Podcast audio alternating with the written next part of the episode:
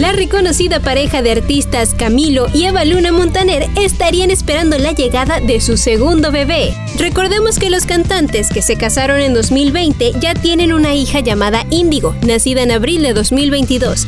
Y es que recientemente una reconocida revista española reveló que, a pesar de los preparativos para la llegada del segundo bebé, tanto Camilo como Eva Luna desconocen el sexo del futuro miembro de su familia, ya que la cantante está a punto de ingresar al tercer mes de su embarazo. Camilo y Eva Luna también se encuentran enfocados en continuar con sus proyectos profesionales. Por su parte, el colombiano ya prepara el arranque de su nueva gira el próximo 15 de junio y recorrerá varias ciudades de Europa como París, Barcelona y Sevilla, fechas muy especiales por estar cercanas al nacimiento de su segundo hijo.